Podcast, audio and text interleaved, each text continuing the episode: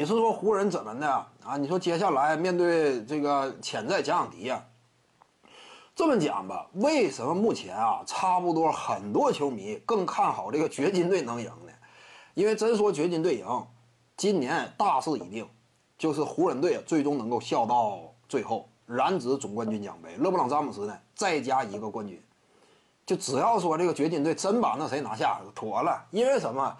掘金队主要靠约基奇，而恰恰湖人队内线储备了不止一个防守尖兵。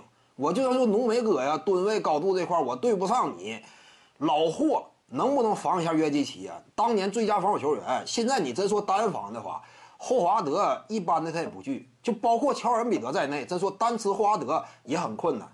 约基奇呢，打霍华德效果也不是很理想，无论是拉到低位，我直接强攻被打，还说拉到外围啊，我靠他自己远射这块啊，呃，拉出花德，花德有跟出去的能力。因此，真说湖人队遇上掘金的话，绝对是吊打。这个真是绝对吊打。这就是什么？就一支球队在季后赛当中啊，每一轮系列赛他打出的整体的大比分，你不能完全以此衡量，以此做参照啊。掘金队跟快船队这么一支争冠热门都打了个抢七啊，那就算说面对湖人的话，双方是不是起码也得抢七呢？不是这样。真说遇到湖人，就是完全被吊打。我感觉掘金最后的下场跟某支球队差不多。他俩怎么讲？这种核心箭头啊，以及打法风格呢，跟对方无法匹配，或者说对方有更多的能力能够压制你，那正好撞钉子上了。一旦说遇到的是湖人的话，完了，掘金队肯定被爆锤。就是掘金这时候打湖人，那么湖人呢干掉掘金之后闯进总决赛，甭管面对热火还是面对凯尔特人，大概率取胜。面对热火不用谈，对面吉米巴特勒，你在詹姆斯面前你。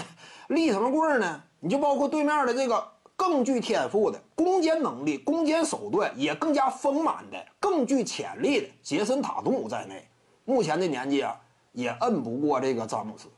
目前不论是经验，还是整体的成熟度，关键场次呢，这样一种整体的表现，还是不如詹姆斯。